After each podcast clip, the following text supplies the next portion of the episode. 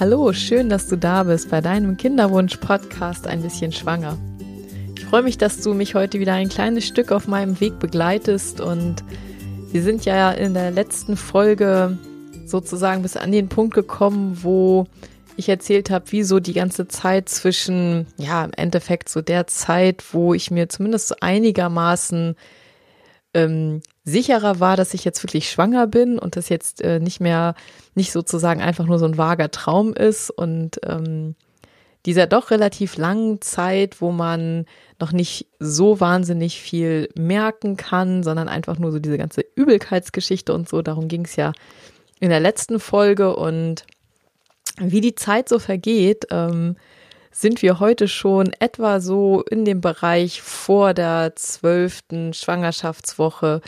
Und das war eine Zeit, die auch sehr, sehr, sehr intensiv war, weil im Endeffekt ist es natürlich so, ähm, es geht immer so Schritt für Schritt und ähm, vor, so diese ganze erste Zeit war ja einfach dieses Hoffen, dass es jetzt nicht sofort wieder vorbei ist und das Hoffen auf den ersten, dass man den ersten Mal, das erste Mal den Herzschlag sieht und dann bei jeder neuen Untersuchung und bei jeder neuen Blutabnahme wieder die Hoffnung darauf, dass alles gut ist, dass das Herz weiterschlägt und so weiter. Und die ersten Wochen sind wirklich sehr, sehr unruhig gewesen und sehr, sehr von dieser ganzen Angst geprägt gewesen. Und ich glaube, irgendwann so, ja, ist gar nicht so eine lange Zeit dann gewesen, weil im Endeffekt war es ja sehr, sehr un unsicher bis irgendwie zur siebten, achten Schwangerschaftswoche und dann sind es im Endeffekt so zwei, drei Wochen gewesen, wo man noch so sehr, ja, wo es noch so vage war, weil ich habe wirklich gar nicht gewagt, mich groß zu freuen und ähm, eigentlich alle um mich herum auch nicht, auch mein Mann nicht und meine Eltern und alle, die eben so mitfiebern, weil man natürlich wenn man aus der ersten Angst raus ist, aus dieser Angst, dass das Herz auf einmal nicht mehr schlägt und man irgendwie wieder so eine Fehlgeburt erlebt, ähm, dann kommt auch gleich die nächste Angst irgendwie um die Ecke. Ähm, das ist, ist irgendwie auch menschlich, denke ich mal.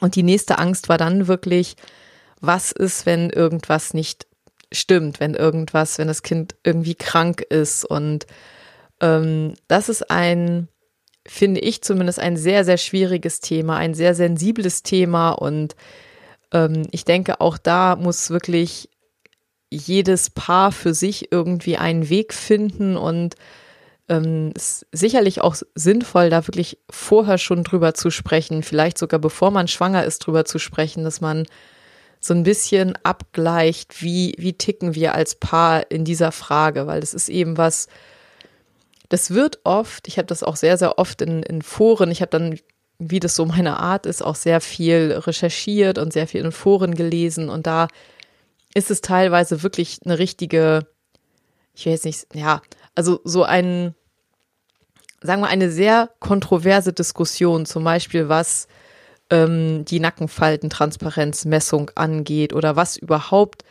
Pränataluntersuchungen angeht, weil es natürlich darum geht, herauszufinden, hat das Baby zum Beispiel irgendwelche Chromosomenstörungen. Und da geht die Meinung von, wir nehmen, was kommt und damit ist alles gut, bis hin zu, wir lassen alles untersuchen und äh, damit sind wir okay. Und ich denke einfach, dass, dass das wirklich eine ganz persönliche, ja, ein, eine ganz persönliche Sache ist, wo man wirklich schauen muss, wo ich es auch nicht sinnvoll finde, darüber irgendwie zu urteilen. Weder über die eine noch über die andere Seite, weil es einfach, ich glaube, es geht einfach immer darum, was können wir als Paar und was können wir uns vorstellen und was können wir für unser Leben irgendwie leisten. Und für meinen Mann und mich war das so, dass wir eine, also mein Mann noch eine etwas eindeutigere Meinung dazu hatte, ich aber durchaus auch. Und für uns war es einfach so, dass wir gesagt haben, wir können uns nicht vorstellen, ähm, mit einem kranken Kind, also mit einem möglicherweise schwerst behinderten Kind zu leben. Und ähm, das war unsere Ausgangssituation. Deswegen, also ich will das vorher schon mal so sagen, weil das einfach alles, was jetzt so kommt, ähm, für diejenigen, die sagen, hey, ähm, wir wollen gar nichts untersuchen, wir machen auch keinen wir machen auch keinen besonderen Ultraschall und wir wollen auch von all den anderen Dingen nichts wissen. Ich glaube, dann ist diese Folge einfach auch nicht die richtige, weil ähm, für uns war es wichtig herauszufinden, ist mit unserem Kind alles in Ordnung, um ja da irgendwo eine Ruhe für uns zu bekommen. Wir konnten uns nicht vorstellen, nach all dem, was so gewesen ist, ähm, dann ein krankes Kind zu kriegen. Und da kann man sicher, und das kann ich wirklich auch absolut verstehen, wenn man jetzt sagt, wie kann das denn angehen? Ihr habt jetzt so lange irgendwie äh, dafür gekämpft, dass ähm, ihr ein Kind bekommt und jetzt wollt ihr es nicht, wenn es krank wäre. Wie gesagt, ich glaube, das ist etwas, da muss jeder, jedes Paar für sich gucken, können wir das leisten oder können wir das nicht leisten? Und wir waren an dem Punkt, wo wir gesagt haben, wenn das so wäre, ähm, wir könnten das nicht leisten. Wir sind ähm, auch schon durch diese ganze Kinderwunschbehandlung so weit irgendwo belastet gewesen oder fühlen uns so belastet durch diese ganze Zeit und wir könnten jetzt nicht es auch noch leisten, ein, krankes Kind zu kriegen. Ähm, muss man, glaube ich, muss man, glaube ich, einfach schauen. Wie ist das? Wie fühlt man sich da selbst? Das ist eine Sache, wo man mit seinem Partner, glaube ich, ähm, sich klar drüber werden muss. Und für uns war es auf jeden Fall so, dass wir gesagt haben, wir, wir freuen uns un unwahrscheinlich riesig doll auf dieses äh, Baby, aber wir möchten, dass es gesund ist. Und insofern habe ich einfach auf diese Zeit, denn es ist ja so zwischen, ja, so um die zwölfte Schwangerschaftswoche rum, wo man dann diese ähm, Pränataluntersuchung, dieses Ersttrimester-Screening machen kann. Und da wird äh, bei dieser Untersuchung wird ein Ultraschall gemacht. Wir haben das in einem Pränatalzentrum machen lassen. Das kann man auch normal beim normalen Frauenarzt machen lassen, aber es ist eben so, dass die im Pränatalzentrum bessere Ultraschallgeräte haben, also das genauer machen können und dass eben auch diejenigen, die das untersuchen, die machen nichts anderes oder die machen zumindest einen Großteil ihres Tages besteht daraus, diese speziellen Ultraschalluntersuchungen zu machen. Und wir hatten dann eben in der zwölften Schwangerschaftswoche das, den Termin für diesen Pränatal-Ultraschall für dieses Ersttrimester-Screening und da, ja, es ist schon so, dass einem vorher unfassbar viel durch den Kopf geht. Ich habe die, ja, so diese zwei, drei Wochen, die ich dann eben so von diesem, ja, es ist jetzt alles in Ordnung bis zu diesem Termin hatte, war wirklich noch, ja, im Kopf ganz schön schwierig, weil ich auch wirklich gedacht habe, was ist, was ist, wenn dabei irgendwas rauskommt? Denn die nächsten Schritte sind eben, wenn bei dieser äh, Nackenfaltenmessung ein auffälliges Ergebnis herauskommen würde, waren wir zumindest auf dem oder standen wir auf dem Standpunkt, dass wir gesagt haben, okay, dann würden wir eine weitere Diagnostik wollen. Und für mich war aber zum Beispiel eine, eine Fruchtwasseruntersuchung nicht denkbar. Also ich habe ähm, eine Fruchtwasseruntersuchung geht ja auch mit einem gewissen Fehlgeburtsrisiko ähm, sozusagen Hand in Hand und das konnte ich mir nicht vorstellen. Auch überhaupt die Fruchtwasseruntersuchung an sich ist ja keine schöne Vorstellung, weil man ja mit einer Kanüle sozusagen, das kann man etwa ab der 16. Schwangerschaftswoche machen und dann wird mit einer Kanüle in den Bauch gestochen. Natürlich guckt man da mit dem Ultraschallgerät, dass man das Kind möglichst nicht trifft aber ist natürlich auch nicht unmöglich. Und ähm, da wird dann Fruchtwasser abgesaugt und in diesem Fruchtwasser ist ähm, DNA des Babys drinne und das kann man dann e-, eben untersuchen. Das ist eine sehr, sehr genaue Möglichkeit. Und ähm, damit könnte man zum Beispiel, wenn jetzt bei der Nackenfaltenmessung irgendwas rauskommt, also wenn die zu dick ist, das ist nämlich so ein, so ein kleines Flüssigkeitsdepot, was in dieser Zeit beim, äh, beim Kind sichtbar ist am Nacken. Das muss man sich, das ist natürlich unfassbar klein, weil man muss sich vorstellen, das Kind ist zu dieser Zeit gerade mal so sechs Zentimeter groß und wenn man sich dann vorstellt, dieses, dieses winzige kleine Teil da am Nacken, das könnte eben verdickt sein und wenn das verdickt ist, könnte es sein, dass das Kind nicht in Ordnung ist, dass das Kind irgendeine Chromosomstörung hat oder einen Herzfehler hat oder sowas ähnliches. Ähm, das ist nur eine Wahrscheinlichkeit. Also diese Nackenfaltenuntersuchung wird auch sehr, sehr oft sehr ähm, in Foren diskutiert, ob das überhaupt Sinn macht, weil es eben ähm, ganz oft wirklich zu ganz großer Angst führt und das vollkommen unbegründet, weil bei der Nackenfaltenuntersuchung, selbst wenn das verdickt ist, sind trotzdem irgendwie 90 Prozent der Kinder halt gesund. Aber eben möglicherweise 10 Prozent nicht.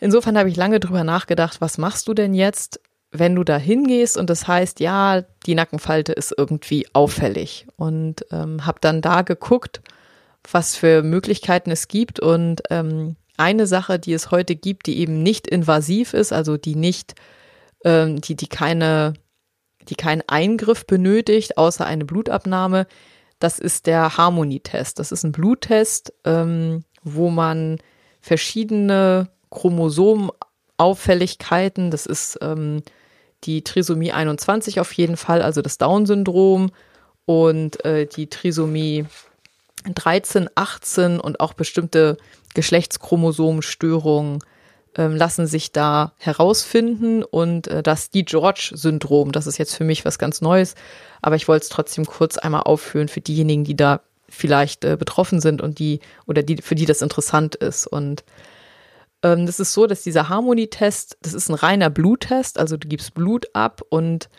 ähm, dadurch, dass ja, dass es ja eine Verbindung des Kindes mit dem mütterlichen Blutkreislauf gibt, also über die Plazenta und über die Nabelschnur, ist es so, dass im mütterlichen Blut auch DNA-Bruchstücke des Kindes drin sind. Und für diesen Harmonietest werden diese DNA-Stücke ähm, im Grunde herausgefiltert und diese DNA-Stücke werden dann untersucht. Und mit diesem, dieser Test ist unfassbar äh, genau, also 99,9 Prozent kann man sich sicher sein, dass das Ergebnis, was dabei rauskommt, eben auch wirklich das Ergebnis ist. Das liegt bei, bei der Nackenfaltenuntersuchung. Selbst wenn man zusätzlich zu der Nackenfaltenuntersuchung noch eine Blutuntersuchung macht, da kann man ähm, den PAP-A-Wert und den Beta-HCG-Wert ähm, noch testen lassen und dann liegt die Genauigkeit bei der Nackenfaltenmessung, also bei diesem normalen Erstrimester-Screening bei um die 90 Prozent. Und bei diesem Harmony-Test liegt es eben bei 99,9 Prozent. Also es ist schon eine sehr, sehr genaue Möglichkeit und wir haben uns damals dann dafür entschieden, beides zu machen und ähm, haben eben auch äh, dann Blut abnehmen lassen. Man kriegt dann noch so eine kleine genetische Beratung, ähm, wo einem erklärt wird, was denn da überhaupt getestet wird und wie das Ganze alles geht. Und heute kostet der Test 300 Euro, dieser Harmonietest. Den muss man selbst bezahlen, weil das wird von der Krankenkasse nicht übernommen. Ja, das war dann sozusagen meine Strategie und trotzdem geht man natürlich mit einem wirklich mulmigen Gefühl in diese ja, in, in diesen Termin rein, weil für mich war klar irgendwie, dass es, das ist der Termin, wenn ich da rauskomme, kann ich mich, wenn alles gut ist, das allererste Mal wirklich freuen und das erste Mal wirklich, das war der, der Punkt, den ich so im Kopf hatte, wo ich dachte so, okay, an diesem Tag glaube ich dann das erste Mal daran, dass ich wirklich ein Kind bekomme. Ähm, obwohl es ja jetzt schon zwölf Wochen sind, aber ähm, das war wirklich, es war so lange diese Angst, da kippt sozusagen die Angst und die Hoffnung überwiegt endlich. Und ähm, insofern habe ich da wirklich sehr, sehr drauf hingefiebert und äh, mit so einer Mischung aus ganz großer Hoffnung und definitiv auch Angst, weil ähm, wenn dabei was Schlechtes rausgekommen wäre, wäre das Zittern definitiv dann weitergegangen. Und ich hatte da ähm, eine ganz tolle Ärztin. Also ich bin mit meiner Mutter da gewesen, äh, weil mein Mann war, glaube ich, irgendwie auf, auf einer, auf einer, war irgendwie beruflich ähm, auf jeden Fall ähm, so eingebunden, dass er nicht mitkommen konnte. Und ich war mit meiner Mama da und die ist auch mit, mit reingekommen zum Ultraschall und wir hatten eine super nette Ärztin. Ich war in diesem, das ist so ein Pränatalzentrum in Hamburg in der Altonaer Straße. Und es ist, das ist wirklich eine ganz tolle Praxis, kann ich definitiv für diejenigen, die ähm, das auch machen oder die da auch vor der Entscheidung stehen, kann ich nur empfehlen. Das sind, ist eine tolle Praxis mit ganz tollen Ärzten, die haben das wirklich super gemacht. Und ich war bei der Frau Dr. Scharf und ähm, das war wirklich, also ich kann mich an diesen Ultraschall heute noch super gut erinnern, weil es so faszinierend war, was, was möglich ist, was die da sehen können. Das sind eben ganz, ganz, ganz feine Ultraschallgeräte und ich konnte ähm, ich konnte unseren kleinen Krümel dann wirklich so sehen. Also man sieht natürlich, wie der sich bewegt und sie hat sich dann aber wirklich alles angeguckt. Sie konnte mir irgendwie den Magen zeigen und ähm, die, das Herz.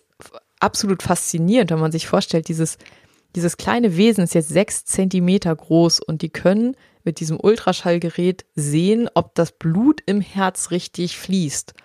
Also ob das ähm, ähm, venöse und das arterielle Blut im Herz an den richtigen Stellen ist. Das ist ganz, ganz irre gewesen. Und sie hat sich dann alle Organe angeguckt, hat sich das Herz angeguckt, hat die Nackenfalte ausgemessen und ja, und es war halt alles, es war halt alles gut. Und ähm, ja, es war total, total schön, weil das war so, dass ich dachte, okay, jetzt, jetzt sind wir an dem Punkt, wo ja, wo alles in Ordnung ist, wo ich endlich eine ganz normale Schwangere sein kann. Äh, mir ging es zwar immer noch so mittelmäßig, also ich hatte immer noch diese ähm, fiese Schwangerschaftsübelkeit, obwohl die natürlich eigentlich schon besser werden sollte, aber ähm, ich hatte das durchaus ein gutes Stück länger als, als üblich. Normalerweise wird das ja so zwölfte, dreizehnte Schwangerschaftswoche sollte das eigentlich dann irgendwann mal weggehen. Und bei mir ging das, glaube ich, bis bis zur 20. Schwangerschaftswoche war es, ähm, war es immer noch ziemlich, äh, ziemlich unerträglich und ähm, witzigerweise, ich hatte ja anfangs nicht unbedingt ähm, so, dass ich jetzt irgendwie spucken musste, sondern mir ging es halt einfach nur schlecht. Und die letzten zwei, drei Wochen hat das nochmal so richtig Fahrt aufgenommen und dann hatte ich so diese klassische Morgenübelkeit, dass ich wirklich als allererstes morgens erstmal aufs Klo gerannt bin und sorry für die Details. Und äh, aber dann wurde es irgendwann auch besser. Also es war witzigerweise morgens schlechter und am Tag über dann ein bisschen besser. Ja, auf jeden Fall waren wir dann bei dieser ähm, Frau Dr. Scharf und sie hat mir ähm, alles gezeigt, was man so Wichtiges da sehen konnte. Und ich konnte das erste Mal ähm, mich richtig freuen. Und äh, ein ganz witziger, ein ganz witziger Aspekt war da noch, sie meinte halt so, ja, also zum Geschlecht darf ich auf jeden Fall nichts sagen, weil es ist ja so, dass man, da bin ich jetzt, da bin ich echt nicht so im Thema drinne, aber ich glaube, man darf von sich aus entscheiden bis zur 13. Schwangerschaftswoche, ob man eine äh, Schwangerschaftsunterbrechung machen möchte. Und ähm, da es anscheinend wirklich sehr, sehr viele Menschen doch auf dieser Welt gibt, die wegen des Geschlechts möglicherweise abtreiben lassen würden, ähm, hat sie gesagt, dürfen sie das halt vor der 13. Schwangerschaftswoche nicht sagen, was das für ein Kind ist. Also ob Junge oder Mädchen. Und ähm, war für mich voll in Ordnung, weil ehrlich gesagt, mir war es total egal an der Stelle, logischerweise. Also nach der, ähm, nach dem Weg ist es, heim, ist es einfach echt egal.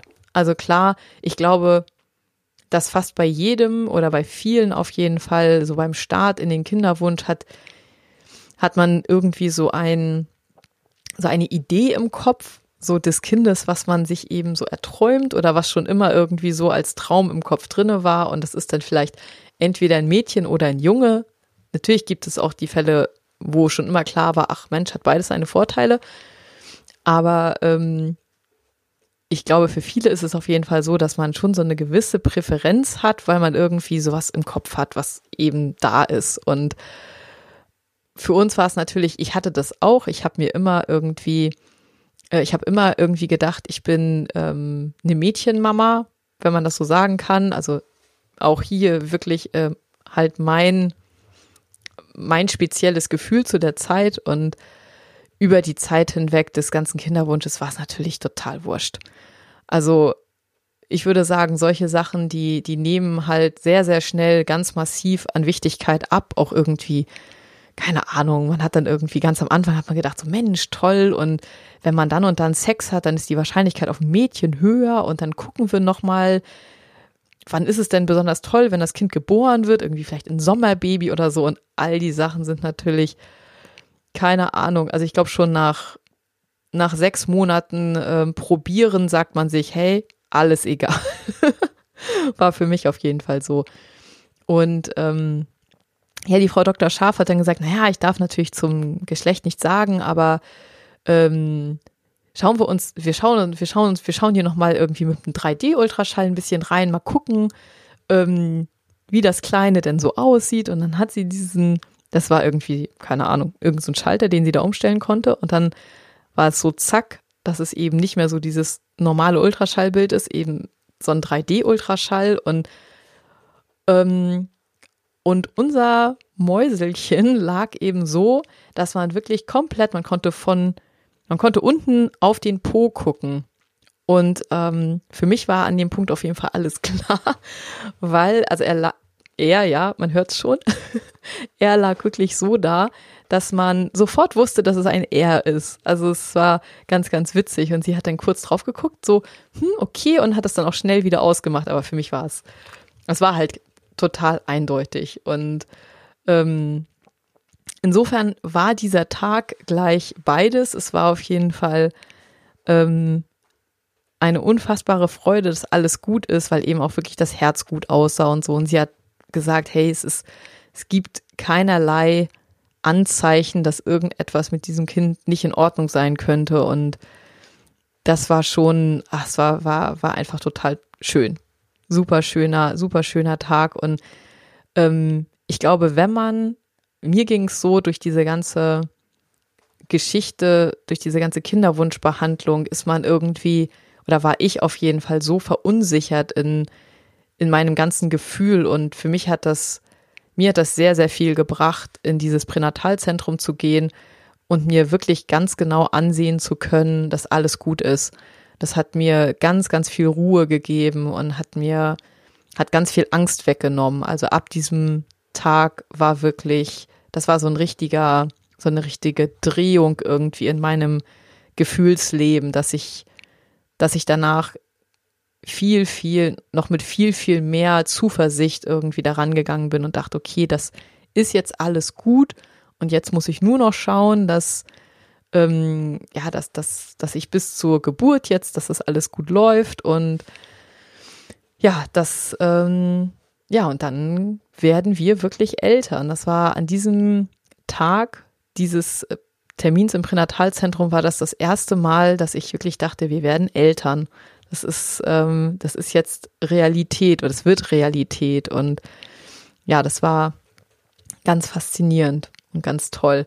Naja, und jetzt wussten wir eben auch noch, dass wir ähm, Eltern von einem kleinen ähm, Bübchen werden. Das habe ich nämlich meinem Mann dann geschrieben, als ich noch, ähm, ich saß noch mit meiner Mutter, wir haben irgendwie noch auf irgendwas gewartet. Wir saßen auf jeden Fall hinterher noch mal im Wartezimmer und dann habe ich meinem Mann geschrieben, es wird ein Bübchen, das ist klar.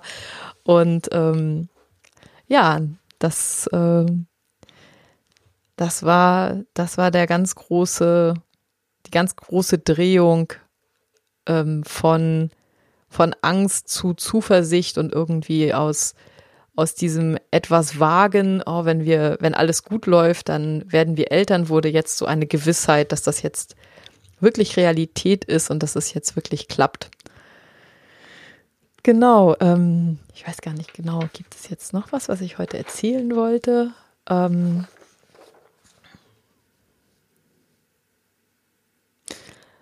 Nee, das ist, ähm, ich glaube, das war alles für heute.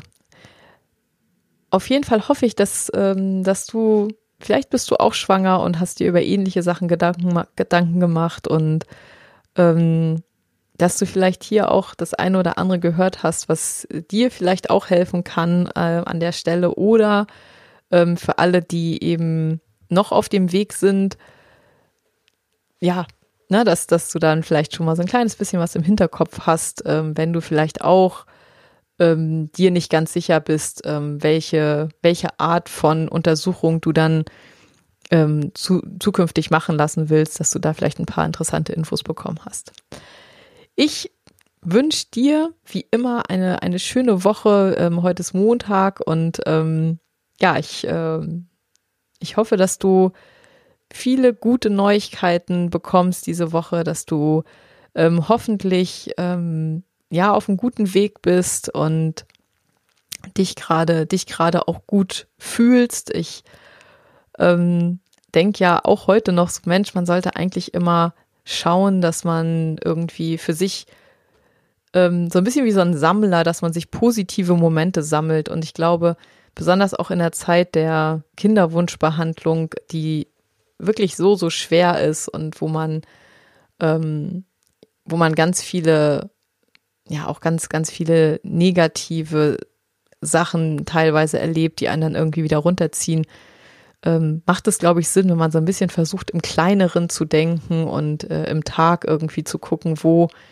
wo kann ich mir so meine kleinen positiven Momente schaffen, die ähm, doch zu mehr Lebensqualität führen. Ich, ich weiß, dass das einfach zu sagen ist und ehrlich gesagt, als ich damals in der Situation war, habe ich, habe ich da leider oft nicht so nicht so drauf geachtet. Heute denke ich, Mensch, ihr hättest echt einiges anders machen müssen, um irgendwie besser, besser da durchzukommen. Also ähm, ich fand das schon persönlich, aber auch für die Beziehung sehr, sehr, sehr ähm, eine sehr große Herausforderung, da einigermaßen ähm, ja, gesund beizubleiben in, in beiden, in beider, in beiderlei Hinsicht.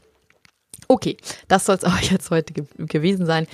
Ich wünsche dir eine schöne Woche, ähm, hab eine gute Zeit und ähm, ich freue mich, wenn du beim nächsten Mal wieder reinschaust und äh, reinhörst oder auch auf meinem YouTube-Kanal mal reinschaust. Ähm, da stelle ich so jede, naja, so alle zwei Wochen ein neues Video rein und ähm, ja, ich hoffe, dass ich dir damit helfe, dass du auf deinem Weg ein Stückchen weiterkommst und ähm, schneller den Weg zu deinem Wunschkind findest.